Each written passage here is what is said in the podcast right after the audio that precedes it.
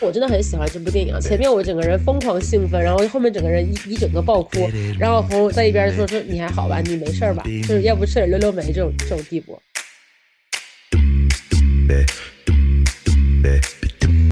说啥呀？我觉得《瞬息全宇宙》不好看，而且我为了这这次录音，我又看了一遍，嗯，还是不好看，还是不好看。我列了三个我很喜欢的理由啊，第一个就是它讲的是东亚的母女关系啊，对不起大家，我又能 relate 了啊。然后第二点，我非常喜欢这个电影它的主题，它存在主义的问题。欢乐一点的啊，欢乐一点的喜欢它的理由，就是我觉得《瞬息全宇宙》也就是《妈的多元宇宙》是一个非典型电影。Hello，大家好，我是 Connie，我是 Soe 隆重欢迎今天啊又又又又又又又来到佛寺的 Hannah。Hello，Hello，大家好。好，那这一期我们又来蹭热度了啊，又是啊姗姗来迟的蹭热度。谁把我的话头接过去？你不说了，我们来聊。去年这个时候就已经也不算上映吧，但是就其实已经能看了的一部片子，叫做。全息宇宙，全息全宇宙，好好说。你这片名都记不住。我我觉得它叫《妈的宇宙》，妈的多重宇宙。这个是就是多重宇宙，这是台湾人翻的。对，就是港台译名每一次的有一些差异。哎，我想问，这个电影去年是上映过吗？就没有上映过吗？应该是流媒体，呃，没有在国内，但是呢，就是。怎么说？据说是国内有人有公司已经买版权了，就是在去年上吗？对，但这就是个问题。怎么叫怎么叫买版权啊？呃，批批片批片啊？什么意思？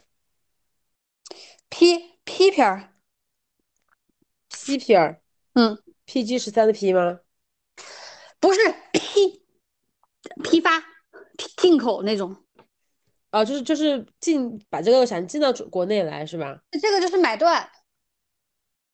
哦，那也没什么可看的，肯定被剪的不行。感觉全长一百三十分钟，得剪到只有三十分钟。所以这个片子，你就大家现在很疑惑，你买它干嘛呢？确实，买它干嘛呢？感觉全，因为我当时看到这个预告片的时候，我就我就非常的期待这部电影。实话说，然后我就呃，就是整个人就。嗯，非常的兴奋，然后想说让国内上映，然后我后来就听到说，呃，不可能上映啊，然后我就在网上去看了那个资源，然后一边看一边感叹，嗯，还好看了，在国内绝对不可能上映。对，《瞬息全宇宙》它的呃，我觉得翻的挺好的，因为它叫 Everything Everywhere All at Once，然后呃，有台版的翻译叫《妈的多元宇宙》啊，我觉得这个翻译我非常的喜欢，就是这几个其实都能体现出来这。这个电影里的一个一个整体的设定，嗯，对，因为它有翻译成，就是台湾翻译成《妈的多元宇宙》嘛，然后香港翻译成《奇异女侠玩旧宇宙》，然后新加坡翻译成《天马行空》，我也非常喜欢。呃，《天马行空》其实是导演的那个海报上面，就是他的他的有一版的那个很多比较动漫的那个海报上面，中间有四个是导演自己加的。是的，我反正我真的觉得很喜欢这个这些翻译啊。那当然也是因为这部电影本身，它也具有足够多的嗯创作的嗯怎么说，就是它给了很大的想象空间。我不知道你们对这个两个导演之前的片子了不了解，有没有看过？包括他们拍还给还给谁拍了个 MV 来着？就是。一直是很放飞自我，然后就是真的很天马行空的这种风格。然后他们还还有一部片子是那个呃瑞士军刀男，就是就是那个哈利波特那个演，对，就是一个死尸的那个故事，就是一直是很飞的那种，挺好。就是瑞士军刀男是不是也是 A 二四的电影？是他他们的出品公司嘛？哦，真牛！就是这个电影让我觉得。因为我自己啊，虽然我不能称我自己是一个 A 二四的爱好者，但是我确实是很喜欢这种，就是呃，有一种解构现实，然后重构现实的这种概念电影啊，当然这部电影最近它火啊，不也是因为它横扫奥斯卡啊，狂扫奥斯卡，十一题七中啊，这个直接赶超《指环王》十一题十一中，让我呃，实话说，我还是非常的吃惊。虽然我很喜欢他，但是我并不觉得他呃有可能可以拿七座奥斯卡。实话说，是就是奥斯卡每年其实都有分大小年嘛。相对来说，可能今年的竞整体的竞争不是那么激烈。其实通过前面的一些前哨战，就很多很多有那种奥斯卡的风向标的那些其他的奖项，都能看出来，就是这个片子最后一定会大胜。然后别的对手呢，呃，基本上很少像这个，就是身份又那么正统，又有话题性，然后再加上最后，呃。颁奖季，他们公关确实做的非常的好。我印象最深的其实是，呃，应该是是演员工会的那个奖，然后就是演演公公的那个，那个那个那个那个老头，九十多岁演他爸爸。哦，对他最后拿那个集体群演的那个奖的时候，那个那一段发言真的是标准的教科书。我还没看呢，一会儿我去看看。就是。就是大家听听这个这个他的那个奥斯卡奖项，我觉得非常的重。最佳影片、最佳导演啊、最佳女主角这个就不用说了，杨紫琼。最佳男配角，连关继威都拿了最佳拿了奥斯卡。三个三个演员奖，四个里面拿了三个。最佳女配角，主要是没有男主，不然的话可能。哦，没有男主，那那个男那个关继威不相当于男主吗？是男配，他他报的男配，因为这个属于一个大女主戏。对啊，因为没有男主嘛。然后最佳原创剧本、最佳剪辑啊，同时还有各种提名，我就觉得就呃多少 有点离谱吧，感觉。我我觉得这个片子在在最开始的时候，包括它它其实是属于一个低开高走，在包括在在北美在全球的那个票房也是，就是没有人会把这个片子认为是一个我讲热门，对，能看到它后续的这个长线发展。确实，确实，确实。包括我当时看，我真的很喜欢这部电影啊！当时是跟我朋友一起看的，前面我整个人疯狂兴奋，然后后面整个人一一整个爆哭，然后朋友在一边说说你还好吧，你没事吧？就是要不吃点溜溜梅这种这种地步。能能能问一下你哭的点吗？我哭的点就是我我就像用 Zoe 的话来说，我又能 relate 了，就是 呃，就是一直以来我都很喜欢这种就是讲那种存在主义危机的这种电影，然后同时它又是母女关系嘛，我觉得就是这两个点都是我很能 relate，就都是那种我一直在有一些情绪在里面，然后最后他 somehow 回答了我的一些内心的问题，或者说至少跟我提出了一样的问题，然后我觉得我我很难说他是感动还是怎么样，反正就是会有一点情绪的波动，因为我这个人就很好哭，你知道吧？就是。我情绪只要一波动，我表达我情绪的方法就是哭。这这部电影真的是让你有有了共鸣，对不对？对，超级共鸣。就同样是表达东亚文化里的亲子关系，然后比起《青春变形记》，我我会觉得《顺序全宇宙》要更更深刻，然后可能会更更戳到我们一点。哎，你为啥又 Q《青春变形记》？这两个都不是一个类型的片儿，好吗？不，他们都是说那个我们的母女关系，就是那小蝌蚪找妈妈也讲母女关系呢，救命！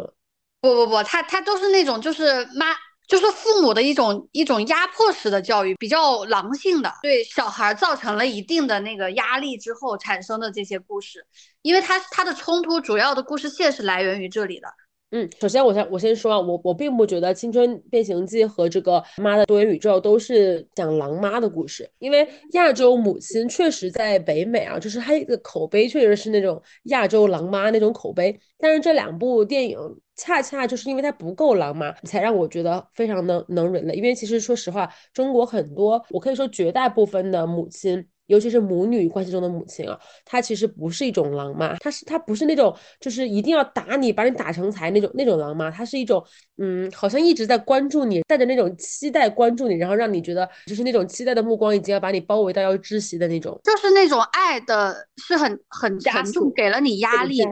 我在我在写我在写这个提纲的时候，然后我就又把我之前写那个《青春变形记》里面那个一段提纲我又粘过来了，因为我觉得真的。就很像，就是因为呃，上次我们聊到，在上次我们聊到上野千鹤子在《厌女》里面讲的母亲与女儿的厌女症，我觉得又可以完美的复用在这个妈的多元宇宙里面。因为有句话叫，无论是回应母亲的期待，还是背叛母亲的期待，只要母亲还活着，女儿就不可能逃离母亲的束缚。无论是顺从还是叛逆，母亲都支配着女儿的一生，直到死后。就这段话，我觉得非常能讲述这个妈的多元宇宙里面女儿 Joy 和杨紫琼 Evelyn 之间的那个关系，就是他们不是那种激烈的争吵，然后也不是那种完全背离，当然也有点背离啊，毕竟女儿变成大魔王了。但是你看，你看那个 Joy 一直到最后，她都还是希望她的妈妈跟她一起走进那个虚空，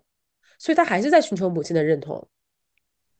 对，就是我我觉得，哪怕你是一个 A B C，你是在那种就是比较。欧美的环境下长大的，但是其实对于对于很多就是有有有一些中国文化背景的小小孩来说，还是有很多共通的地方。就是我们的很多努力，其实呃是首先父母给到的压力，然后再造成我们给他的回馈是希望得到的这个认可。嗯，有有人注意到那个 Zoe 到现在为止都没有说话吗？有呀，不知道他在干嘛呢？说啥呀？我觉得《瞬息全宇宙》。不好看，而且我为了这次这次录音，我又看了一遍，嗯嗯，还是不好看，还是不好看。而且这个东西不是说这个东西不是说你看没看懂，因为我觉得这个是非常好懂的，就是它其实没有什么特别深的含义和寓意。你可以说你就是你看完了以后，你会觉得嗯，这是个电影，然后然后好多人都说啊，太好看，太好看，太好看，太好看了，然后你就想，哎。到底是哪块我没有 get 到呢？怎么就这么好看呢？然后再看一遍，还是嗯，被影评 PUA 了。我没有看影评，但是就是当时就是这个刚出的时候，不是也有好多播客在做这个吗？那时候很火，对，很火，然后大家都很很正面的那么一些呃讨论。嗯，当时其实我觉得，我记得我们还讨论过要不要聊这个，反正后来。也没没没没我觉得不好没聊，我反正就是你非常的感动，我非常的冷漠，然后这个就没有提起来。然后哪怕是这次我们要聊的话，我也咱们不是也说请汉娜一起聊吗？因为我我我我我我不知道说什么。我觉得这片子，我觉得是这样，我觉得他是把中国的一些文化，甚至在过去好好多年，我们想去给国外展示的这种中国文化。表现出来了。其实我觉得他有可能都不是在说女儿和母亲，他还有个更高的含义，就是一切皆虚空，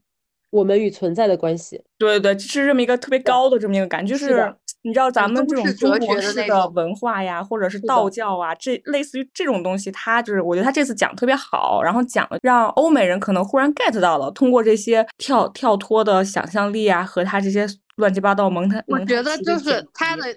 他的成功，其实就是跟当年的那个寄生虫有一定的可比性。欧美其实大多数时候，我觉得他们对于神秘的东方都是了解不是那么多。然后现在这边，不管是当下的还是我们这次的这种整个传统文化当中的这个现状来说，用一种他们懂的故事形式去给他们呈现出来，所以他们其实特别能接受。我觉得说的非常，我觉得说的非常对，就是我觉得他这个故事，它是一个在一个非常西方的表面的表现手法之下，然后讲述了一个非常东方的内核的故事。在我提纲里啊，我列了三个我很喜欢的理由啊。第一个就是他讲的是东亚的母女关系啊。对不起大家，我又能 relate 了啊。我现在发现我真的有点妈咪艺术你知道，就是有点，我一直觉得我妈是个很酷的妈妈，但是，但是我其实我看很多那种母女的关系，其实东亚母女，我真的都能够在里面看到我妈的影子。像美国不是很多人会会说，呃，美国的妈妈就是都是那种 control freak，有一种那种刻板印象嘛，说妈妈是那种控制狂。然后我当时我最开始知道这个词的时候，我觉得我妈很酷，她不控制我。但是我 control freak 的表象，这个刻板印象再往下荡一层，就是我去看各种具体的表现的时候，我发现其实我妈就是用另外一种方式在 control 我。呃，就好像这个里面那个 Evelyn 一样，她一直好像她没有跟她女儿起非常激烈的冲突，然后也没有说那种，哎，你是个同性恋，你给我滚出去，类似于这样也没有这样。但她就是在各种她的关心也好，对，然后各种生活中的小事里也好，她其实句句字字句句举手投足表现出来的都是一种不赞同，或者说在表达自己的观点。对，就是，所以这就是他他为什么用一种比较比中国母亲的形式。其实很多时候，我们的父母也不会说，呃，上来就跟你大吵大闹，然后有有一些家庭纷争什么的。但是呢，为什么会有心理压力？就是因为他们在言语上，在行动上，让你明显感觉到他们是不赞同你这个事情的。对，就是它是一种，就是呃，我觉得已已经都不是赞同不赞同，它是一种表态。就是我之前在节目里面其实也提到过一个非常典型的表现啊，就是呃，我我妈有次来杭州看我，然后跟我住在一起住了一段时间，然后她也没有去管我生活要怎么样，但是她会给你打电话，比如说因为大家都知道我工作很忙啊，然后她就会给我打电话，几点了还不回来？下班的时候，对，下班的时候准时，下班之前准时给我打电话问今天什么时候回来吃饭啊？就是如果他不在这儿，我加班到很晚，我也许都不会觉得很烦，因为我觉得这就是我的工作工作状态。但他给我打完这个电话，然后虽然他也没有说你今天一定要回来吃饭，但是我知道他在期待我回去吃饭。然后这个这就是一种心理压力，就是这这其实跟那个呃很多时候我们在在讨论上一代，哪怕是表达爱意的时候，他们其实也是这样，就是有有一点含蓄腼腆，但是呢，他们又很想说。对他又不直说啊，他就他他不直说，他就没有束缚你。但其实他就是暗暗的这种期待，就已经形成了一种很沉重的枷锁。又比如说我出门之前换衣服，就比如说我说，呃，有我当时我妈来看我的时候，我是当时打飞盘嘛，我就穿那个那个叫什么裤，那种瑜伽裤叫什么来着？呃，天鹅裤是吗？还是怎么的？反正那裤子就把腿型，然后屁股的形状就是显得特别明显的那种裤子啊。然后然后我妈就说：“你这个穿出去外面不穿一条别的裤子吗？”我说不穿的，像裤袜一样是吧？对，我说我说像裤袜，像秋裤。哎呦我天！对，不管怎么说吧，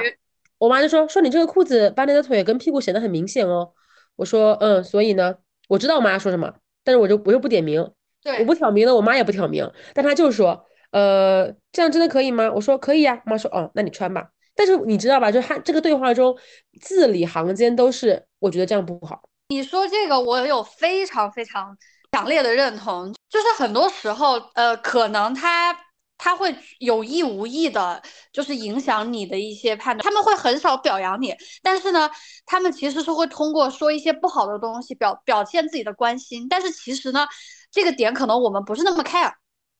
对，这是一呃，当然对，这是这是一点啊，就是我觉得两代两，尤其是我们这个年纪的母女啊，就是为什么说我们这个年纪，就是我们的妈妈跟我们起码是呃隔了二十年吧，我往少了说啊，起码是有二十年的代沟。然后同时呢，我们这一代人又成长在一个女性思想在巨变的这样的一个时代，那又与此同时，我们这个年纪已经经济独立，然后生活独立，社会角色独立了，就是我们不甘心，或者说我们有足够的力量去背叛。反叛母亲的这种，不管是管束也好，期待也好，但是呢，与此同时，母亲的期待就好像长在我们的就是浑身每一寸皮肤一样，就是它就附在那个地方，就是你无时无刻不感觉到这个东西，它就很有存在感，很有压迫感。它已经不是反对还是支持，它就是一种期待，或者说，呃，母亲对你的呃一种呃预设。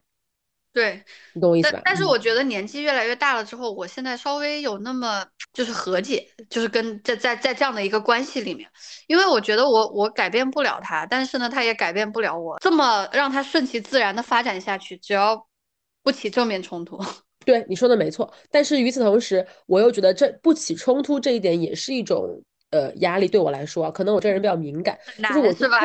哎，我去看那些欧美的，就是他们，我我其实很羡慕他们会跟爸妈说，说你不要再跟我再再控制我了，就跟他爸妈吵嘛，就是就是你想你的，我是我，你是你，我们不要去彼此约束或者怎么怎么样。我就我其实很羡慕他们能把这个话直接说出来，但是这种这种激烈的争吵在东亚的这种亲子关系里面，其实是我们潜意识也好，就是呃就是自主意识也好，都是有有就是有一些呃意图去避免的。这个其实也他们其实。对我们，我们怕伤害他们，他们也怕伤害我们，然后最后就变成了，就是彼此都不说破，但是彼此都不是特别的舒服。又再 Q 一下上野千鹤子之前那个厌女里面讲了，他就说你怎么去呃应对母亲和女儿之间这个厌女呢？他就说解决办法只有一个，就是母亲像女儿，女儿像母亲，相互告诉对方我不是你，我们只能从这里开始。就我觉得这一段我真的反复背诵，我真的建议全文背诵，就是厌女里面这段，就是他能在。呃，任很多个场景里面，你都能 get 到他在说什么，然后你都能就是都能够共情这个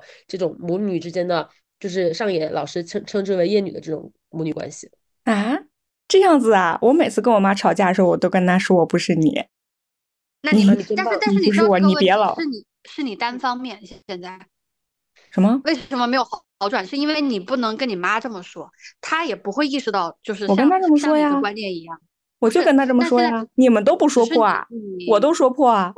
不是我的意思是，这个关系为什么没有没有显得就是好像有有任何进展，或者说到一个很舒适的一个距离？因为互相不理解呀。对，只只是单方面说，其实我觉得意义也没那么大。就是包括我怎么能这么说呢？你看康妮她不说，她就永远有这么一个非常敏感的一点。我我很少有这一点，这就是还是有区别的。有时候该说出来，我先说，对不起。你什么？我我我会说，我觉得有时候就不管是那个情绪激动的时候，或者怎么样，就是会表达出一些。但是但是这是我我觉得作为就是有血缘关系最好的一点来说，是不记仇。相对来说啊，基本上你你你不会说什么太过分的话，而且尤其有些话你天天说，说实话他就不不上心。笑死！就是我觉得这个，当然我我觉得这一点也是 So y 让我让我觉得很酷的一点，就是他他是一个比我直接的人，就是可能我的性格会呃看起来好像比 So y 要就是比如说我我明显话要多一些，但是其实我觉得很多表达上 So y 是比我要更直接的。哎呦，真看不出来呀！我你刚才说的时候，我都我我真没想到，我从来没想到，因为我还在想我，因为我我和你妈不也吃过饭吗？我真的觉得你妈。是一个很酷的妈妈，而且你妈管你其实比我妈管我要少得多，对吧？因为我们也交流过，我妈还跟我有门禁，什么十点必须要回家。你看你高中时候，你妈都从来不管你。但是呢，哎，但是啊，你先说完。但是呢，其实我我和我妈之间，并不是说我们俩相处关系有多好，也不是说有多不好，但是我们就是有问题，就是会吵，吵了就是会把这些东西直接说。那这个东西是不是真实解决？那肯定是真实解决不了，因为。我妈肯定觉得她吃过的米比我吃过盐多，肯定不会说去理解我。但是这个事情在我心里是没有哦，我我要 hold 住一点来来来去尊重你或者怎样，这个我还是没有的。但是 c o n y 你每次一看到就是母女的这个东西，你真的反应很大。你知道为什么吗？我刚刚就想说，就是因为你妈妈会明确说就不行，你今天晚上十点钟就就给我回来。但是我妈不会这么说，就是比我妈是不是很明确的表达，所以我们也吵不起来，因为她没有明确的挑明这一点。那你也可以生气呀！你说我知道你是什么意思啊？我能这么有点无辜了呀，不用这么想。好，当然当然了，就是我觉得这个是呃不同的母女之间的关系和处理问题的方式决定的，所以这就是为什么我在看这个呃妈的多元宇宙的时候，我我更加的能 relate，就是因为他们之间也没有非常激烈的冲突。就是他妈妈对于我，我觉得他，我觉得杨紫琼演的这个 Evelyn 对于女儿是同性恋这个身份，她一定是非常不认可的。对，但是包括他对他女朋友的态度，对，你能看出他不认可，但他就是不说他不认可。他说，呃，不要让你爷爷生气，我们在他面前不要这么说。但是我是觉得，这是我们更大的一个问题，就是老是顾左右而言他，然后对对对对，来掩饰自己。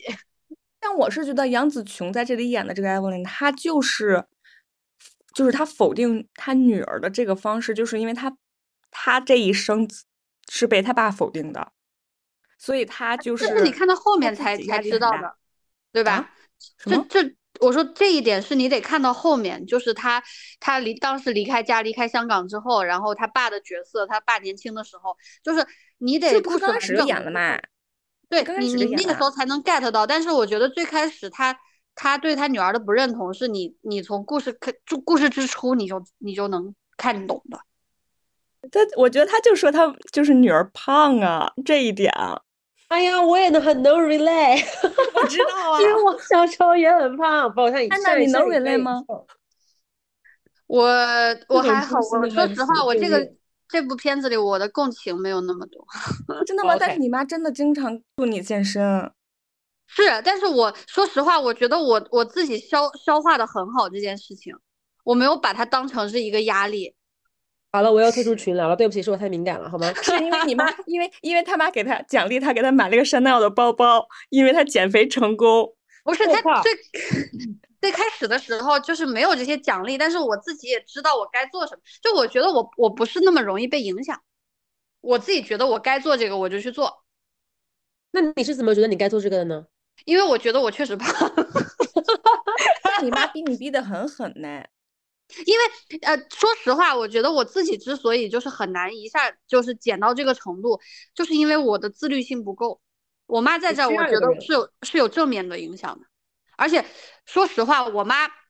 在这儿的时候，然后她每天早上六点，我六点半起来，她也六点半起来，然后她在厨房给我做早饭、午饭，然后我在外面锻炼一个多小时，然后。晚上我在锻炼，锻炼完了之后洗澡，他督促我十一点半、十二点就要睡觉。然后我那时候主要是不太加班，也没项目，所以我觉得我是在这样一个很规律的，就相当于他是来监督我的，然后还帮我把所有的那个营养啊、膳食啊处理好了。我有什么好好抱怨的呢？我觉得我不瘦下来都对不起他。啊，你说的很好，你说的很好啊。但是我我的意思就是说，我我跟我妈之间的关系啊，就是她不会那种非常明确的跟我说，你现在该睡了。他会问你还不睡呀？然后他不会跟我说，对，他不会跟我说你早上要你早上要呃吃点鸡蛋什么什么，他呃他会直接起来把鸡蛋给你煮好，然后你走的时候说，哎，你不吃吗？哦，哇，但是我跟你说，我觉得有点压抑。我觉得 Conny 有一点。首先，我觉得如果要我看，我就靠你有点过度解读。但是靠你为什么过度解读，肯定是跟长期以来他和他妈的关系，然后积攒下来的一点一点一点的情绪是有关系的。因为彼此在猜每一个每一个问题，每一个反问都是一个，就像你说的是一个期待。他恨不得看你一眼，你都觉得很大压力。对，所以所以这个是你和你妈确实是要解决的问题，但有可能是因为你和你妈并不是。总见面或者总生活在一起，没有这个机会。对啊，所以我就这个电影我就很能 get 到他们之间的母女关系。就是我觉得我我我妈对我还是那句话，就不管是反对还是支持，她都是一种母亲对于女儿的一种凝视。但是我想要的不是一种反对或者支持，我甚至不需要你来肯定我，也当然我我也很非常不需要你来否定我。我只是我要的只是你不要再呃，就是管我或者说对我的。呃，一些行为，然后表达你的看法，那就很难，不是很难。我觉得不是不能表达，就是哪怕你最直接的表达出来，就是大家都知道互相在想什么，这就够了。我也跟我妈说过，我说我我我跟我甚至跟我妈说，我说我不希，我觉得你每次表达你的看法，在尤尤其在我没有询问你的时候，你来表达你的看法，它其实就是一种评价。就是我不我我不需要这种评价，除非我问你这个衣服我看着显胖吗？这是这个时候表达我需要的评价。但我只是换上了这件衣服，不代表我就在等着你说，哎，你好漂亮啊，今天，或者说，哎，你这个衣服很显胖。就是我我不是需要他来说这个衣服好看是不好看，我需要的是从今往后你不要认可我任何决定，也不要否定我的任何决定。就是，但是这部电影最后因为这说明你还是非常在意他的他的观点和话的。我我不在乎，就是就我就是我今天这个衣服，哪怕我很胖，我自己出去呃不小心看到镜子，然后发现哇这衣服好显胖，我再也不想穿了，这是我自己的，这是我自己的观点。但是我不希望我走出门的时候你跟我说，哎这个衣服很胖，或者这个衣服很好看，就是有一种我。呃，我我就是我真的不希望不需要你的肯定或者否定，就是有那种就是你如果不把你的目光投在我身上，我会觉得轻松很多。所以我看到最后，Joy 他已经变成了一个大魔王，然后把那个 Bagel 那个黑色的 Bagel 他已经要进去了，然后他还是希望他妈妈跟他一起走进去。然后那个时候我真的就是好能 relate，就是有一种就是这个这个女儿到最后还在希望他妈妈能够认同他，但是这个就是我觉得。呃，我觉得很多东亚的女女儿们需要摆脱的一种状态，我自己尝试想要摆脱这种状态，而且我觉得我现在已经很大程度上摆脱了这种状态，但是呃，就是肯定不是干干净净的百分之百不在乎我妈，不然我也不会这么就是每次看到这种母女关系我就很能 relate，就是我肯定是残留了一些，但是我又知道这种观点是不利于我呃独立发展或者说我的独立身心健康的，但是我很很遗憾，我到目前为止我还没有能够彻底的解决我自己的这个问题。我我觉得，我觉得这也不是问题啊，就是不同的家庭关系不一样的。不是，但是但是 Conny 现在他想改变，因为我觉得不舒服。对，如果不觉得不舒服，不能继续待着。就是如果是这样的话，他因为但是他现在改变，为什么他你能相对去摆脱一些？是因为我觉得有距离。对，是的，所以我在家里没法多待。对，这是这是一种就是实际造成的一个物理距离，给你给你们之间制造拉开的这样的一个空间。但是，嗯，同样的，我我其实非常能理解的，就是因为我们有很多以以前的同学啊、发小啊，都其实是就在家里工作生活的，然后尤其是很多女孩子吧，她们到我们这个年纪，然后没谈恋爱没结婚，就比我们的压力会更大。我我跟你说，之前湖北疫情不在家封了三个月嘛？那三个月我真的是整个人要疯了，你知道吗？就是我因为家里面没有。门都没法出，然后那时候我长得很胖，我胖了十一斤，然后 就是整个人就跟充气了一样，你知道吧？然后，然后那个时候呢，我就呃，因为后来逐渐看到已经要解封了嘛，然后我就觉得说我要减肥了或者怎么样，然后我就会在家里面运动，然后包括吃饭，因为我们你知道湖北人吃的很咸，然后很辣，然后就会呃吃很多饭，然后我就下饭，对，哎，非常下饭，然后我就有主动的，比如说我这个菜很咸，我就不吃了或者怎么样，然后我妈每次看到我不吃了就会说，是不是不好吃呀？你为什么不吃呀？然后在我家运动，我妈就会说：“嗯，你真棒！你看，就跟我妹说，你看你姐都会运动，就是有一种让无时无刻不在关注我，然后让我觉得就是像一个压力好大呀。对，无形的一张网，然后我走到哪儿就给我照到哪儿那种感觉，你知道吗？然后那段那三个月，我真的觉得我已经要崩溃了。懂，懂吗？就所以这个电影为什么我这么能 relate，就是因为我觉得我真的就是跟 Joy 可以非常。完美的共情，但与此同时，我又能跟他能跟能跟杨紫琼演的那个 Evelyn 她妈妈也也能共情，就这个这个电影的视角其实会让我觉得有一点，我我在这个电影里面，我不知道我该在哪里看到我，就会有一点这种感觉，就是我我又能感受到 Joy 的那种无奈，但同时我又能我真的能感受到 Evelyn 她妈妈的这种爱，就是她的她的这种目光其实是一种表达关爱或者说表达关心的这种呃母亲真就是非常真切的非常真实的一种。就是母爱，所以我也没办法去说这样不好。但是就是这种纠结的心情，让我在看这个电影的时候，就是整个人很撕裂。与与其说撕裂，不如说我我的整个人就是呃两个我，或者说身为就是嗯，因为我们不是讲母女是一个镜像嘛，就是感觉是两个自我在就疯狂的挤压那种很难受的感觉。其实这个。片子觉得他两个角色很契合的一点，就是因为后来后续演到了杨紫琼的青少年时期，就是他现在的这个处境跟他当年的遭遇是是完全匹配的。所以其实为什么说原生家庭非常重要，就是哪怕你你你十年后你自己为人父母了，都是深深的影响你。对他刻在我的 DNA 里，就很像再 Q 一下上言老师的《艳女》里面一段话，说他里面说说母亲与女儿的厌女症，厌女症里面也讲到说，无论是回应母亲的期待，还是背叛母亲的期待，只要母亲还活着，女儿就不可能逃离母亲的束缚。无论是顺顺从还是叛逆，母亲都支配女儿的一生，直到死后。真的，我觉得这句话，我真的就是真的一字一巴打在我心上，好吧。确实是这个意思，好吧，所以就这个话回应刚刚说为什么这个电影我真的我看到之后我我朋友都莫名其妙，然后我在那爆哭，你知道，当然也因为喝点酒啊，就是哭到就整个人就是鼻涕眼泪，然后一边擤鼻涕，然后一边一边擦眼泪，就是整个人就很。很糟糕那个状态，但是看完了之后呢，我说实话，我也并没有觉得这个电影给我很大的安慰，反而是它只对它不是一个解决问题型的电影，它是把这个这个这个问题它给它演对表现出来，然后让反正尤其是我以我为代表的啊，都是东亚女儿这样的观众们，就是就是察觉到这种嗯，也不能叫就是就比较扭曲的这种生活状态吧。对，这个是我第一次看完这个电影。特别的郁闷，那天本身就是周日，然后第二天要上班，心情本身就不好，然后说看看这个吧，听说是有点搞笑的、无厘头的，结果看完以后更难受了，就是很空虚的那种感觉，也不说难受，也没有哭吧，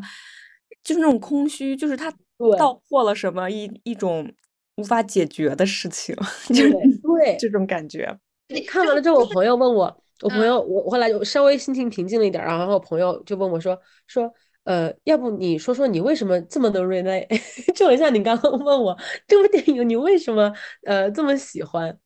不是我问你的吧？就我觉得我跟他有一种啊，我觉得我跟他有一种嗯，这种很深很深层次的连接和默契吧。就是艳女那一章永远翻到那个母女那一页，永远 翻到一百三十三页啊。所有的电影母女电影都可以拿出这一页来说来说，笑死。OK，好，那呃，那哎，这个讲完了啊，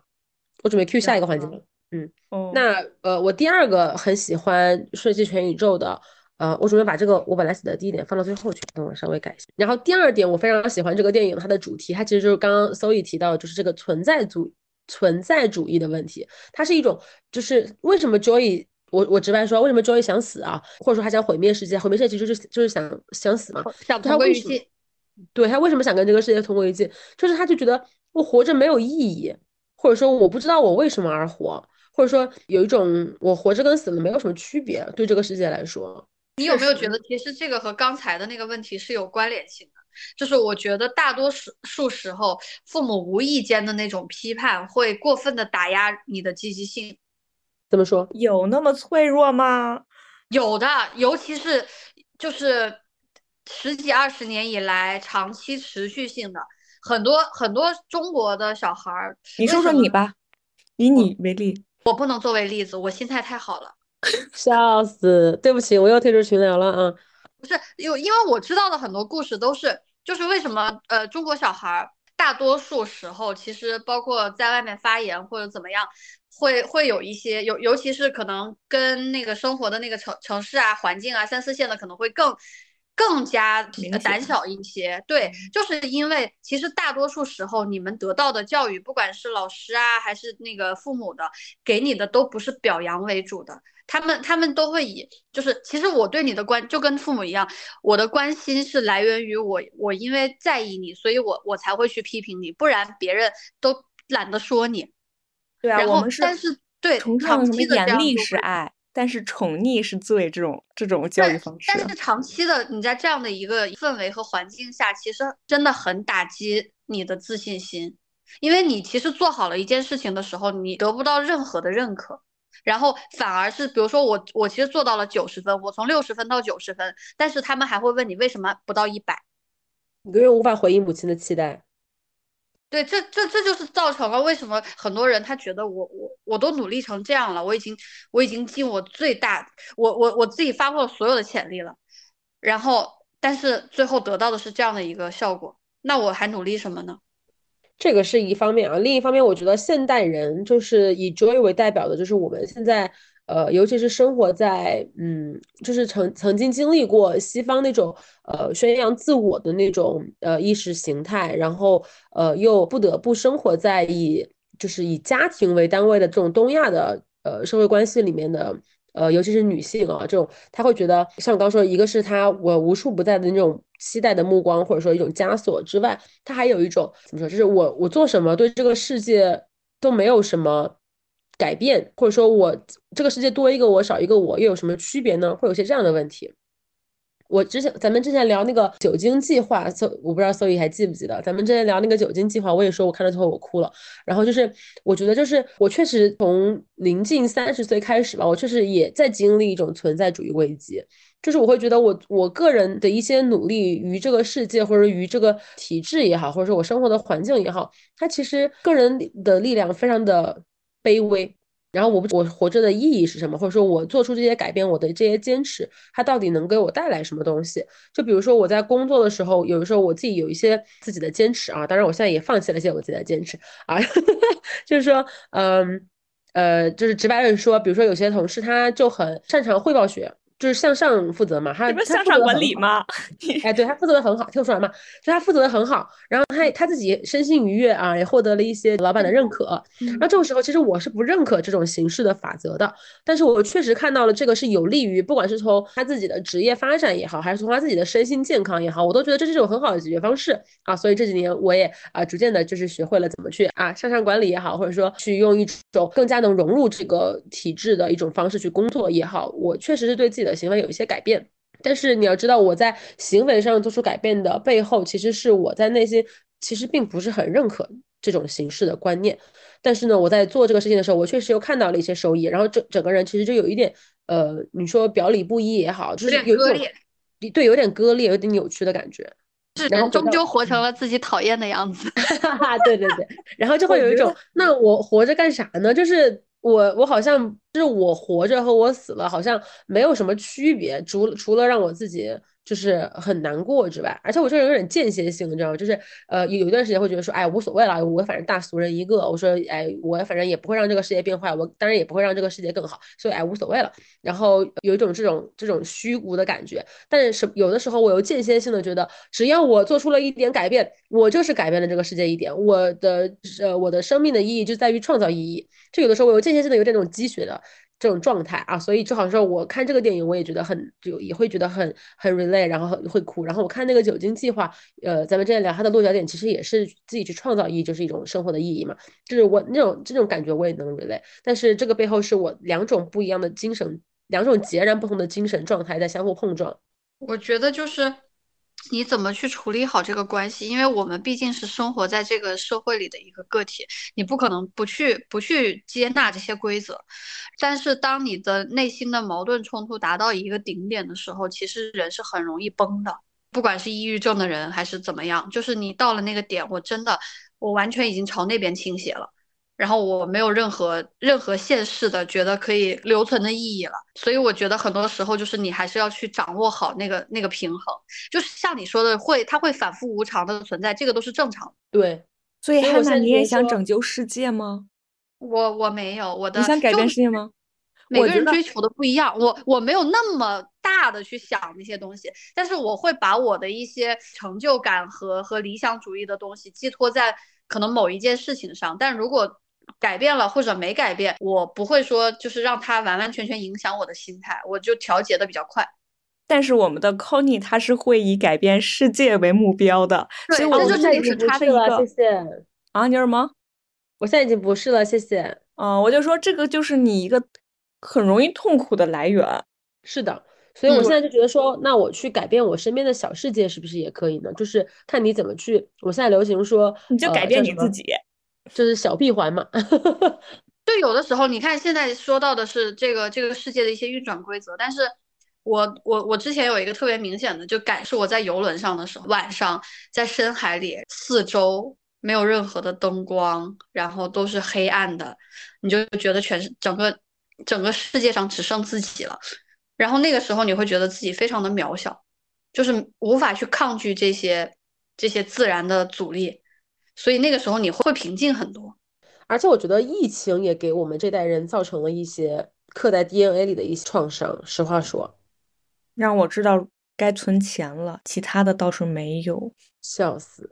那你不如买点黄金。我真的心很大呀，我觉得要这么说的话，这样挺好的呀。但我觉得他那心也很大。说真的，这就是为什么我很很爱怼他，因为我觉得他不在意，但是我不我不敢怼 Conny。说说真的，嗯，因为他知道我会受到伤害。就对对，因为就是我不一定说了什么你在意的，就不知道哪个地方。对对对，所以我不敢说。但是你看，我跟汉娜，我。我成天要怼他，对我，我甚至就是也没有觉得这个是怼，但是呢，就是如果我如果我我觉得你说的不对的，我就反驳你，我就是相互开玩笑嘛，就是可以的。但是我不敢跟 Conny 相互开玩笑，虽然说 Conny 就是更敏感一点，在播客里面呈现的是一个非常强悍、非常批判性的这么一个人物，但其实我我真的不敢，我觉得有的时候 Conny 内心可能确实敏感。就是 Conny 有一点，确实是一个敏感的人。嗯，不是，不是，不是，不是普通人，就是我已经是我，我自命我自己就是普通人了。我我只能改变我自己，我不不能改变任何人。但是 Conny 不是，我觉得 Conny 是一个比较，呃，向往。你看他看的东西，他向往自己是有超能力可以改变世界的这么一个人。对，追求追求一个更更广大的多元的世界的那种，反正是这样子。我建议，我我建议 Conny 可以买个什么东西，买个房子或者买个买个车，然后按时交贷款，找找找找到一点存在存在的价值。笑死！和这个世界的这种物质产生联系，不要给我加杠杆。啊，但是 anyways，就这个电影让我就是这两点让我就非常的喜欢，因为我觉得它探讨了一个呃内心深处也一直在自我纠结的一些话题吧。当然，它这个电影并没有给我一个解决方案，当然我也不期望一部电影能够给我一个解决方案，我只是觉得这个电影感觉好像就演到我心里了。我觉得这个电影我非常喜欢啊。但是与此同时呢，我还有一个就是欢乐一点的啊，欢乐一点的喜欢它的理由，就是我觉得《瞬息全宇宙》也就是妈的多元宇宙是一个非典型电影，它是一个 There's no other movie like it 的一个电影。真的吗？其实我没觉得它很新颖哎，我觉得他讲的所有东西都不是很新的东西。他确实，他讲的真的不新，但是他他表现的方式是新的。比如说我这个人去会，我也很喜欢看多元宇宙啊，当然蚁人就不说了啊，就是呃，我很喜欢看呃，最近都在多元宇宙，还有那个什么蜘蛛侠也是，那个是的，是的，奇异博士也是。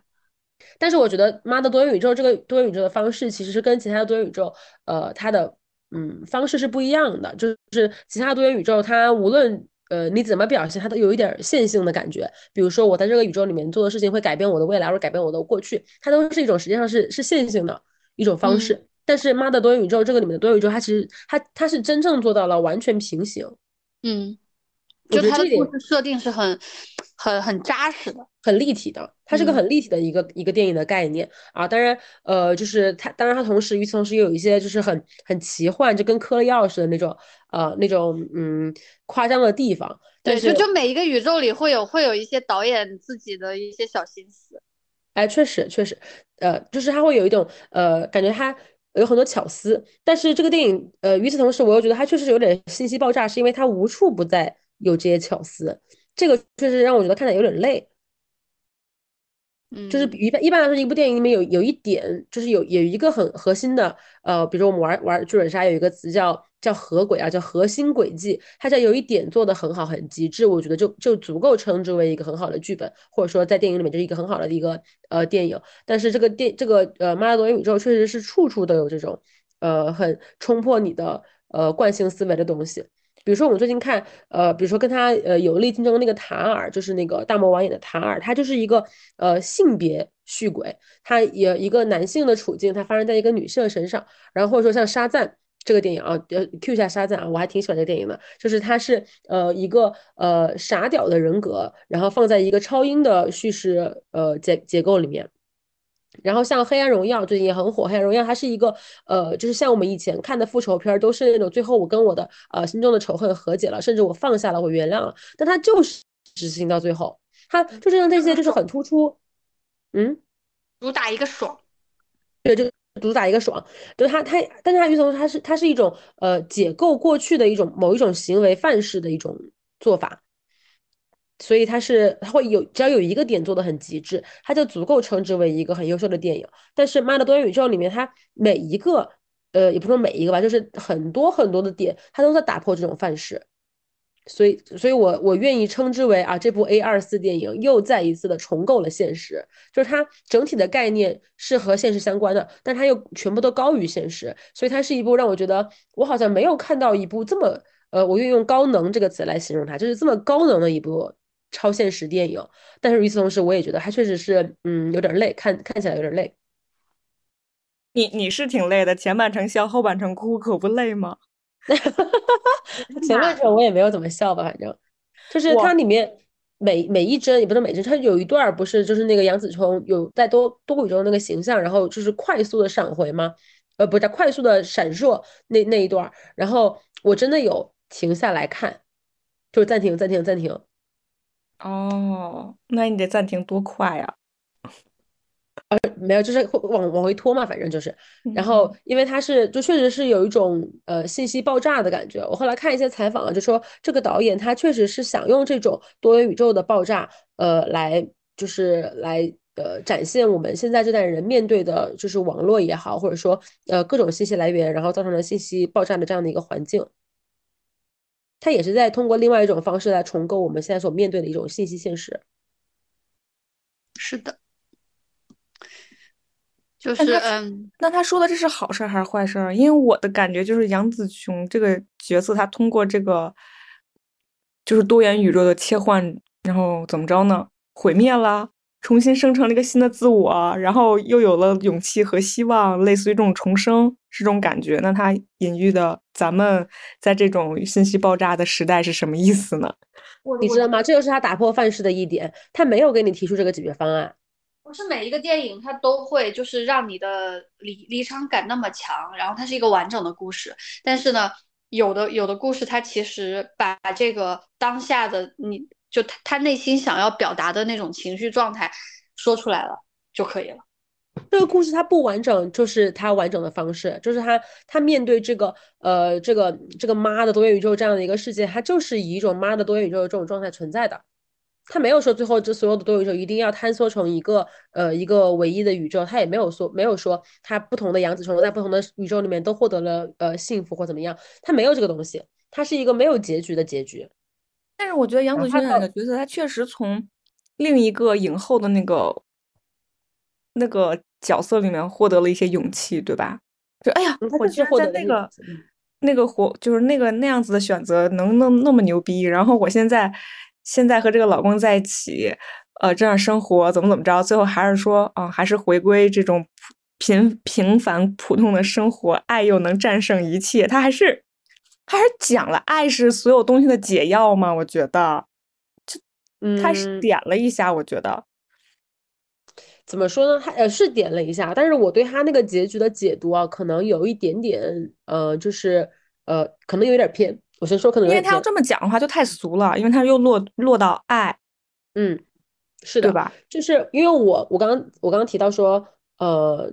哦，我可能刚刚没有就我之前跟我朋友聊这个片儿的时候，我就说，我说其实我还有一点很能 re 很能 relate，就是我其实是呃一个。嗯，常常在后悔的人，就是我老觉得好像过去这呃，如果我选择了另外一个事情，可能我现在就没有这么呃，就是处境可能没有这么尴尬，或者说我可能不是现在的我，可能会活得快乐一些或怎么样。但是就这个电影，它完美的展现了我心中的这种这种疑问，但它最后。呃，通过一句话又呃非常好的，就是展现出了我心中想的那个问题，就是就是杨子琼说，说我有那么多种可能性，但是我有那么多宇宙，我生活就是我有在那么多的宇宙里面存在过，但是我最后还是要选择跟你在一起的这个宇宙，哪怕我是一个呃报税呃麻烦缠身，然后我是一个呃洗衣店的，就是天天要算这种账的一个非常呃累，然后女儿是一个呃就是 LGBT 是个同性恋这样的呃。一个这种生活环境吧，就我觉得就是跟他什么影后啊，然后武打明星这种说比相比，完全说不上是一个更好的选择的这样的一个选择。他觉得我还是会坚定的选这个，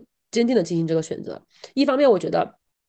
是所以说那种，我是因为爱你，我选择跟我的女儿就是一起存在。但是与此同时，我又觉得他也是另外一种。我知道我有那么多选选择，但是你要知道，我们每一个人看起来很多选择，但其实最终我们都只会做出那个命中注定的选择，就是其实我们是没有选择的。对，就是他现在给了你很多人，就我我觉得很多人其实都就是在在你说的这一点上，就是不断的去后悔，然后去去想我可能会有一个不一样的人生什么样，但是其实。他给你的这个解答就是，嗯，你其实应该享受当下，然后你所有的一切的那个选择都是都是最好的安排，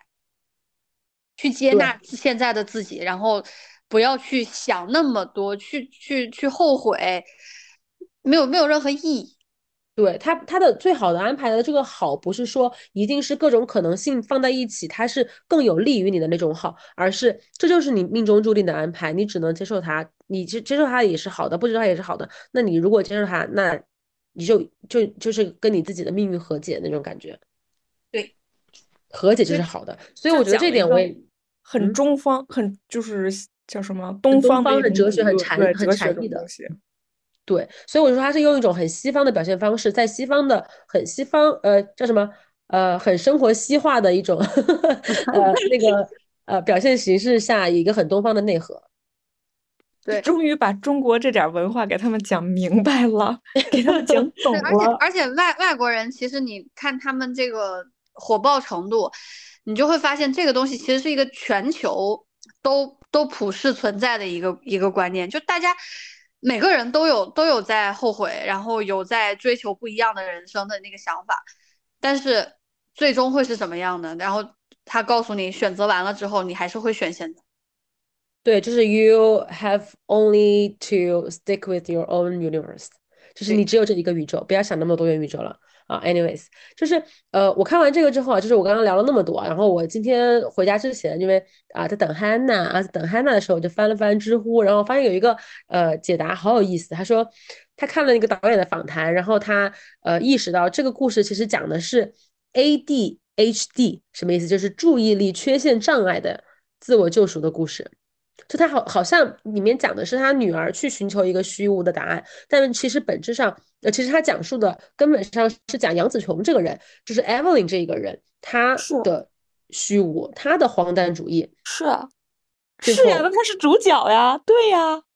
啊，是的，是的，就是他不是以一个，不是像这个故事一样。不是像这个故事表面展现的一样，他是以一个拯救女儿的拯救者的角色出现的，而是他在拯救女儿的同时，他其实是在拯救他自我。他女儿跟他，他其实也也是那种母女互进行这样的一个关系。他其实拯救的是他注意力缺陷障碍的自己。对，他注意力障碍有缺陷啊。对，就是这个人讲，就我我我不代表不代表我认同，我只觉得很有意思。就是说，他这个电影开头，女主在尝试跟 Evelyn，呃，男对对不起，男主在尝试跟 Evelyn 沟通的过程中，他就说 Evelyn 好像总是听不进对方的话，就一会儿说一件带呃事儿，一会儿说一件事儿。然后给客人拿衣服的时候，明明东西已经在手边，但是又看到电视上的那个歌剧啊，然后或者听到别人的闲聊呀，他又会想到一些，哎，你你你怎么你你也可以去试镜啊，或者说他会经常走走神，然后去憧憬一些就是呃。呃，就是一些想象，然后包括说，呃，他的报税单出现了什么卡拉 OK 机啊，这些就是稀奇古怪的玩意儿。就其实啊，包括男主啊，就他的他的老公也会经常说，说我的妻子总是容易把工作和爱好搞混。他其实有一些那种小线头，就你顺着那个线头往里找，你你也许可以就是得出一个结论，就是他的多元宇宙其实是他的一种注意力缺乏之后他自己幻想出来的东西。对，其实其实不一定真的存在，但是他自己很丰富的内心世界已经把它完整呈现出来。哦，所以这个明，所以这个电影剪的这么碎，我明白了。如果要说这个 女主是这个注意力缺陷，我觉得非常的说得通哎。他的这个故事的这个整个的发散混乱，然后包括说你在里面看的这种又又琐碎啊这种困惑，它其实它都是拧成了一根这样的主线，就是他就是杨紫琼这个主角 Evelyn 这个人，她就是有一点就是注意力缺陷障碍，然后他其实活在自己的世界里，然后最终他通过呃一种。呃，爱也好，或者说呃一种母女呃关系也好，他从里面走出来，然后选择了他唯一的现实，就是你也可以这么理解这个电影。嗯，发现就是所以应该是可很很明显的感觉得到，他喜欢那种剧情片，是一个是一个很完整衔接，可以让他接受的一个故事。这个片子呢，其实是相对就是在形式和结构上来说是新的。就是很，他他会他会更偏向年轻人，更更潮流一些。然后他有很多东西，就就就可能像 rap 那种那种感觉很飞。然后呢，年轻人看 TikTok 长大的那种，就可以看这个。就是讲了他们以后如果天天看 TikTok，以后就是这样，专注力学习，就是碎片化的那种事情。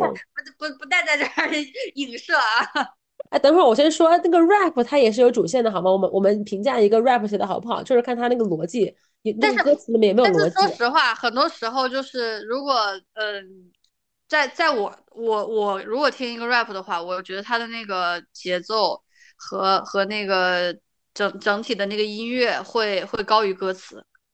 那你就，那你可能会会喜欢那个之前那个，就那个火火急一时的一坨大便的那个歌叫什么来着？什么 It's no brand new job？什么当我为舒服在啊？听懂的扣一啊！这个这个这个 歌就是 不是我听 rap 少，但是但是我我是感觉对于我来说，我可能他就是他他的那个整个音乐节奏会会会占据大部分的一个分散你的注意力。对，然后就会让你忽略掉很多歌词上的。但如果如果说他很多时候那个呃他的。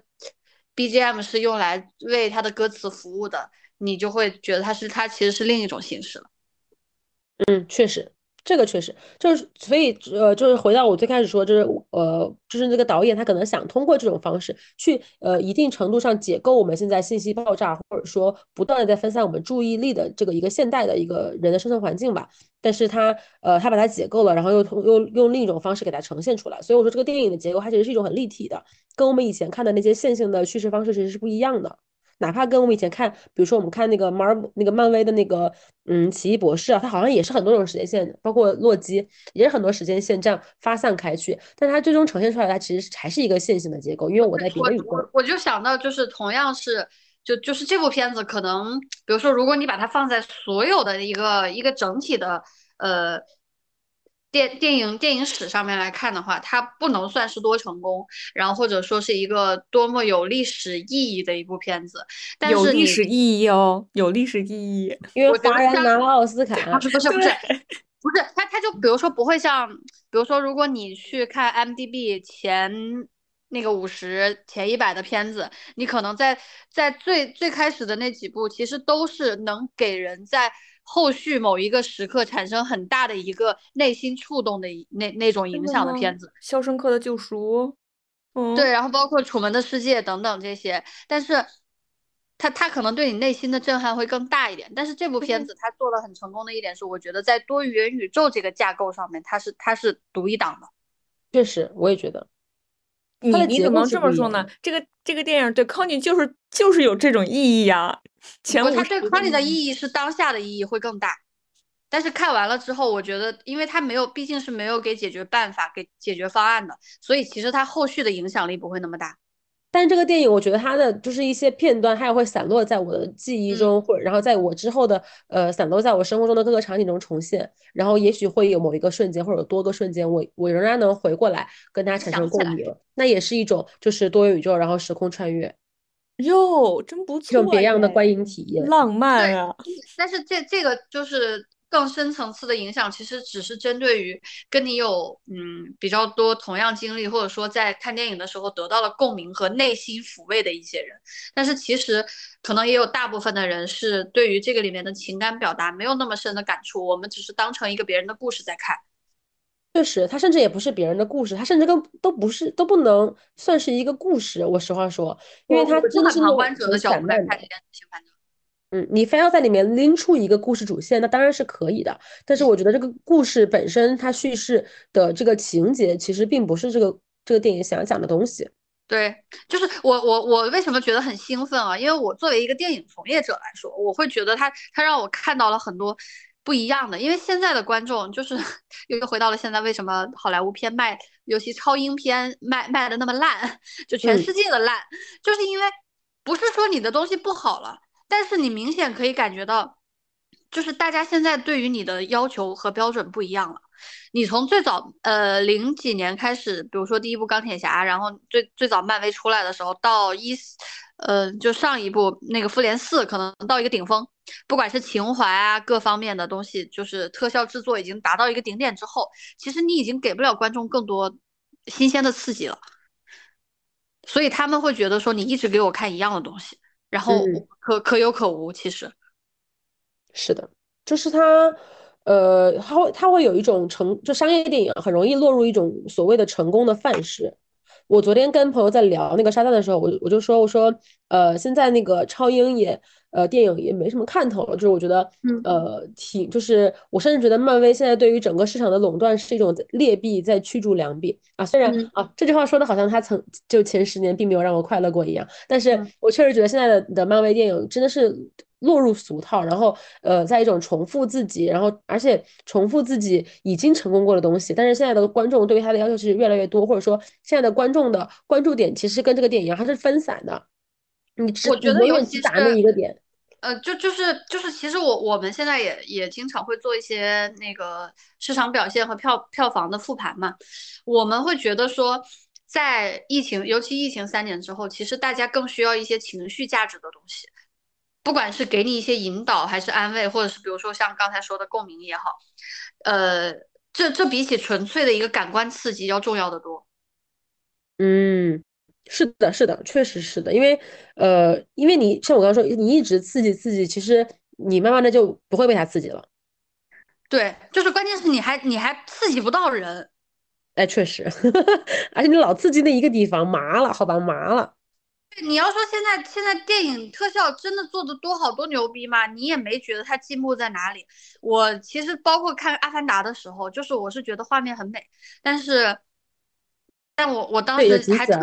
对我，我还特地就是非得要去找那个，就是首映当天去看 IMAX，票价又贵，然后当就是结合所有的情绪点，在那个时候之后，我就觉得完全不值。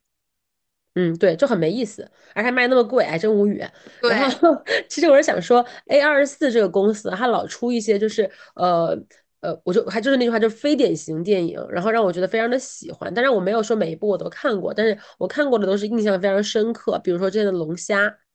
就是哦，我不知道你有没有很小众，对，听过很小众，但是很其实很有名。对，但他就他就讲单身人是在四十五天之后，如果还没有结成这种同那个的那个伴侣关系，他就会变成变成一种动物。然后我就觉得，哎。好，就是你觉得他又说了什么，然后你又觉得他好像又没说什么，就是，然后他又是一种现实，他又解构了现实，又跟现实不一样，又高于现实。然后像刚刚咱们提到的瑞士军刀男啊，他也是一种，就是呃叫什么，就是也是一个人跟呃跟一个尸体成为好朋友的这样一种很很另类、很另类的故事。然后像之前也拿过奥斯卡的《月光男孩》啊，然后包括呃，就我之前也特别喜欢，但咱们没聊过的那个呃《二十一世纪的女人》是吧？叫这个名字吧。就是它都是一种在解构现实，然后用一种呃更高于现实的方式再把它捏合起来的一种表达方式吧。我觉得就是 A 二四这个公司，嗯，它可能不会大火，不好说。拿了奥斯卡之后，有可能呃会火，但是它呃其实它本身就是在搜在收集我们现代人呃零散的注意力，然后捏合成呃满足其中一部分人的呃就是这种呃感官需求也好，情绪需求也好的一种。嗯，电影来表达你的感情，然后去呃，就是你刚刚说小众也行，就是去呃形成一种非典型的电影现象吧。我就觉得就很酷这个事情。这个公司其实你看，我我觉得它也是，嗯，它的成长和发展是是有一点跟着呃现现在当下的一些情绪价值的发展走向。然后一起成长起来的，他是二零一二年。其实他一直以来的风格，就是刚才提到这些片子，我觉得都是非常统一的。就好莱坞公司有有一些很明显的自己的倾向，就是你比如说我说一个公司，其实你很很快就可以通过他的公司，然后知道说他的片子大概是一个什么类型的。然后对他基本上是没有变过，很统一。然后包括他他签约的导演、投资的片子。都会是这种，呃，比较比较放飞一些，然后可能在前几年，然后它会属于一个小众范畴，但是在现在大家越来越需要一些一些精神寄托和压力释放的时候，它其实就会走入大众的视野。再加上，其实我觉得，呃，瞬息全宇宙是一个它的这个风格的一个集大成者。嗯，它比起前几部，瞬息全宇宙其实拍的是最商业化的一。对它比起其他的那些片子来说，它的大众接受度会更高，它的门槛降低了，然后它也它也用一种更通俗易懂的方式来表现出来。嗯，这个就非常顺滑的，就是滑到了我想聊的最后一个话题啊，就是这个非典型啊，这个电影的胜利它代表什么啊？我觉得这个电影它本身有呃三三种非典型。第一种，这个呃故事本身的结构非典型，这个咱们刚呃重说，这首先这个故事结构的非典型，它讨论的问题的非典型，这故事本身就这个电影本身的非典型，是我们刚刚聊了很多的。然后第二个是这个电影是一个华裔为主角，为是以华裔视角为叙述视角的这样的一个电影。然后与此同时，它又是一个呃就是呃叫什么，就是呃一种非常另类的。嗯，叫什么？就是着眼点嘛，就是表达我们现代人这种信息爆炸或者怎么样，就是它的呃表达表达形式，包括它展现的这种呃方式，也是一种非典型。那呃，我个人是觉得啊，就是奥斯卡给他就是让他十一题七中这个这个结果，它其实本身报就是代表就是奥斯卡想要去拥抱年轻的文化的这样的一种呃取向吧。因为你像奥斯卡，实话说，奥斯卡的关注度已经没有以前那么高了。甚至到去年还要那个呃那个威尔史威尔史密斯去拳击啊那个主持人来来博取一些噱头，其实可以看到说就是可能就是因为现在的主流市场呃可能被年轻人占领了，然后他不就年轻人就不可能对于这种权威的认可也不是特别的在乎，实话说，然后他通过一种我主动去拥抱年轻人的或者去拥抱这种呃现代社会的呃现实的一种呃方式去。呃，尝试想要夺回一些自己在这个方面的权威吧，我觉得可能有点这种感觉在里面。对，就是，嗯，我觉得欧美整个的那个社会形势啊，然后整个社会氛围都在改变的情况下，之所以 TikTok 能这么快一下成为一个社交平台的一个一个一个顶流，而且是独霸的那种形式。你明显可以看出来，现在他们他们的社会需求，然后一种内心的一个渴望，可能是什么样的，然后也就是我觉得这这部电影它它天时地利人和吧，出现的时间点也非常的对，然后在在当下，它如果比如说前几年或者说后几年，可能都不如现在可以达到这样一个顶峰。嗯，社会在巨变，然后奥斯卡选择了去主动拥抱这种巨变。当然，他们向上管理能力也非常的强。对，我觉得不光是奥斯卡主动选择，因为确实他的他的票房表现也很好，再加上呃，哪怕是年轻人，呃，除了年轻人之外，他的一些可能年纪稍微大一些的，整体的，因为因为因为现在社会的一个一个结构和经济形势，大家会更喜欢这种猎奇性的，然后对你对你刺激感更强的一些一些作品。对，我就很喜欢。哎，我我跟你说，我刚才看了一下这个公司介绍，我看过他们好多电影，哎，但他们拍他们拍恐怖片也是一把好手，哎，像那个《遗传厄运》，他们遗传厄运十几年了，对他们他们其实其实是一个。还算比较老牌的一个公司，而且也也出现过很多非常优质的作品。刚才其实我我也大概查了一下，哪怕是在豆瓣，像像龙虾和那个瑞士军刀男也是有也是有十几万人点评了，然后评分也都不错。他还拍纪录片，还拍过《Amy》，这些我都看过耶。哦，但是从来不知道是他们，因为大家传统意义上都认为好莱坞六大嘛。嗯。呃，然后所以所以别的别的这些就是其他的可能更比起那些，比如说华纳今年已经百年了，然后对你比起那些非常老牌的好莱坞巨头，这些公司已经很年轻了。那其实这个东这种东西就是和嗯，其就像什么天王巨星是一样的嘛。现在再也不会有那种什么天王巨星什么。香港四大天王巨星出现，因为现在我们喜欢的东西也都越来越小众，每个圈层也都越来越精准。那大家喜欢的东西可能都不一样，都不可能说大家都会去再去喜欢周杰伦，再去喜欢陶喆这种事情，可能可能很难发生。现在就是说，像其实电影也是这种这种感觉，是吧？就是慢慢圈层化、小众化，大家只看自己喜欢的东西。对，就你你比如说在以前啊，哪怕不是以前，我觉得在刚开始这个这个片子呃出现的时候，然后在。呃，因为北美票，它它其实在国内火，不是因为最开始上映的时候，是因为北美票房爆了，然后然后加上杨紫琼的一个身份加持，这个认知度的问题，就是大家开始在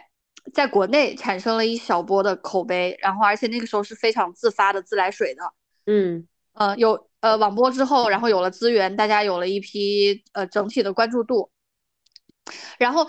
那个时候，其实我我都没有觉得这部片子它会，它会到现在的这个大大众认知和接受的层面。我甚至那个时候我还觉得它会是只是一个小众。我觉得他现在我也不觉得他很主流，他就是他就是很不主流的一个电影啊。已经那些所有你刚刚说的六大那种那种公司就痛击你的腋下，然后你已经笑不出来的时候，他轻轻的摸了一下你耳朵一下，你知道吧？就是那种感觉。他现在造成的这个现象级已经很主流了啊，那那这是哎，这又是我想听听你们的看法的，就是很多人觉得这部电影能够十一提七中奥斯卡啊，是因为中国在崛起，你们怎么想？没有没有，好莱坞绝对不会拥抱中国，想多了，笑死，很好笑，就是，嗯，就是胡锡进说的嘛，胡锡进，甚至杨紫琼都。就是我，我觉得他有点已经算是放弃大陆市场了。包括他当当时那个在在前几年发表的一些言论，然后就是，但是呢，你你会发现，嗯，朝外走的一些电影人，然后他们可能现在得到的，他们的目光会变得更不一样。他不会说只局限在内娱。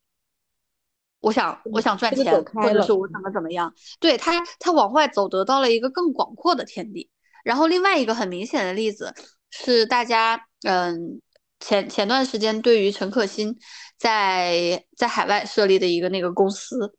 然后就是要跟多少海外的那个那个导演啊这些合作。因为其实最早前几年的时候，呃，香港导演集体北上。然后就是那个，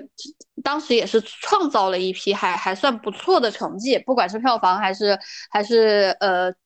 电影的那个出现的那些好作品的数量。但是，就就当当年合拍片盛行的那个时代吧。但是我我觉得，因为很多原因吧，然后以至于让一些在。当年在海外各个欧洲电影节上大放异彩的导演，他们现在意识到，其实啊，包括我觉得韩国的成功给了很多启示意义，然后让他们觉得，就是他们其实想拍更多更自己内心更想表达的东西。嗯，是的，就是我觉得他呃，中国内地啊，当然是因为中国这这几年这几十年吧，就是疯狂的发展，就是呃，几几乎是就是指数级的发展。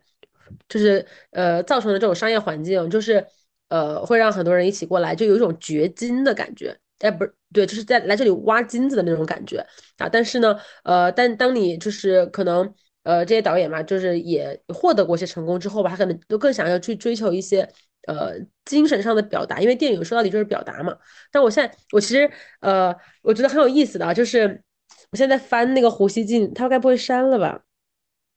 哎呀，他他该不会好像删了？就是他他就他那个微博发很有意思，他就说呃什么呃就是呃恭喜杨紫琼啊，当然他第一句话说的是什么中国在崛起，中国力量怎么怎么样，然后感觉好像是把杨紫琼获得奥斯卡的这个功劳就是归根于她的亚裔身份，然后包括杨紫琼她本身她不在获奖台就说了个说是呃就是呃 to the boys and girls who look like me，就是呃对这些呃跟我长得一样的男孩女孩们。啊，然后这一句话很有意思，在国内翻译成，呃，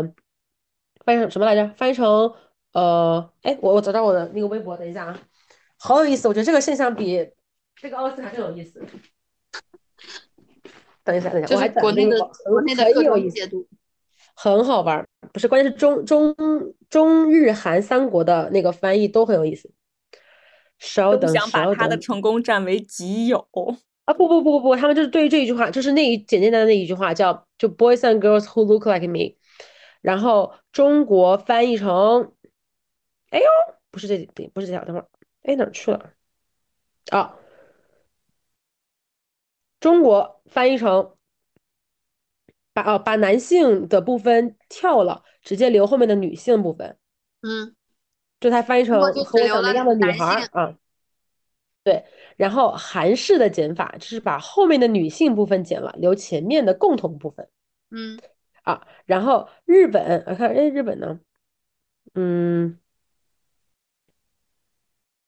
哦，然后国内很多呃营销号在剪的时候呢，直接把这句话剪掉了，直接跳到女士们不要被定义，不要让人家说你花期已过，就是就这么简简单单一句话啊，就是本来我觉得杨子琼是想说，呃。我我个人认为啊，他就是想说亚裔不要呃，就是呃，就是给亚裔一些那个呃前进的动力嘛。但是就这么一句话，然后在在各个地方都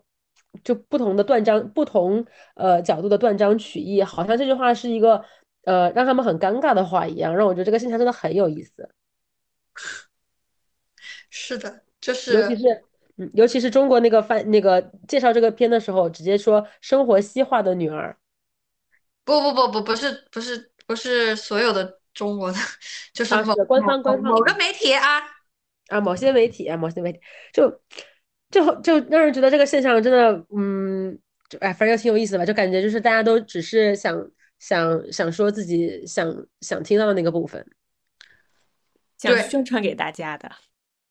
能宣传给大家的，但是但是说实话，你说嗯，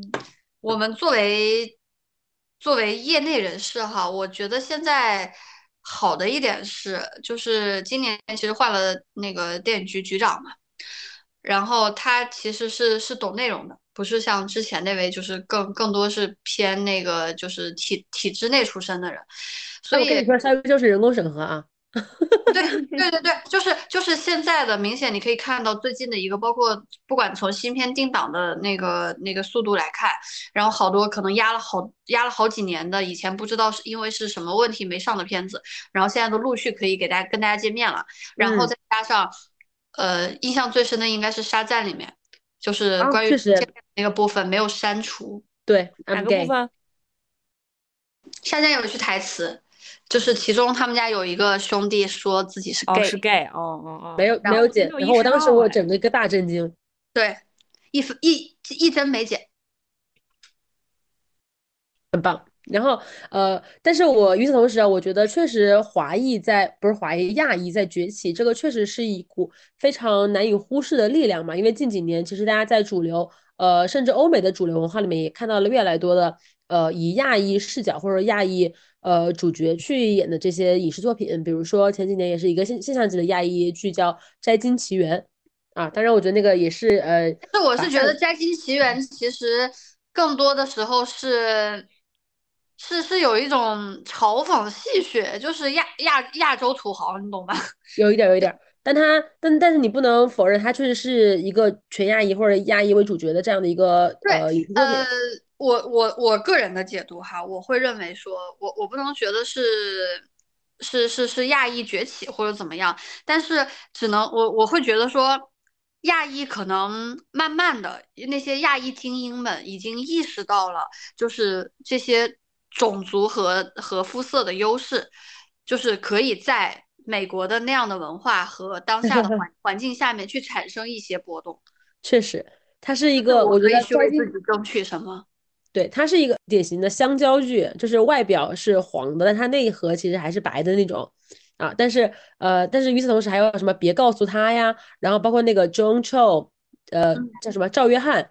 这个演员，他不是也演了很多什么呃 Search Search 叫什么来着？呃，他演的那个什么网络迷踪是吗？啊，对对对对对，啊，那是那对韩一的。对，然后包括就是那个别告诉他，就是讲的那个在呃移民到国外的女儿，然后回来跟她的奶奶，呃得了癌症的奶奶然后这个故事，嗯嗯嗯，然后呃像对像我们刚刚讲那个什么呃变呃青春变形记，然后包括沙赞里面的刘玉玲，她其实她现在变成了一个呃呃白皮儿，但是内核是东方的的这样的一种叙事结构的影视作品，那我觉得这个其实也是一个非常重要的转变。对，就是其实以前大家普遍会认为说，就是黑人好像很懂得利用自己的身份，就是去去去做做话题也好，或者说去去给自己争取一些权益。但是呢，亚裔相对来说可能会会更躺，会会更加不不 care 这些东西。然后，但是慢慢的话，你会你会发现这两年，嗯。不，不管是整个社会上的，或者是整体意识的觉醒，其实其实确实给亚裔提供和创造了更多的机会。我觉得是是亚裔开始多少还是有一些话语权了。实话说，就就就不管怎么说，我觉得这是一个喜闻乐见的事情。嗯，确实，你要说这背后跟中国的崛起没有关系呢？我觉得可能也，啊，也也不能完全说没有关系。毕竟就是现在美国眼睛就放在中国上，当然中国的眼睛也放在美国上，就是呃，跟现在的这种政治环境和就是整个世界的这种，嗯，我怎么说，就是这种呃人们的关注点也是有一些关系的。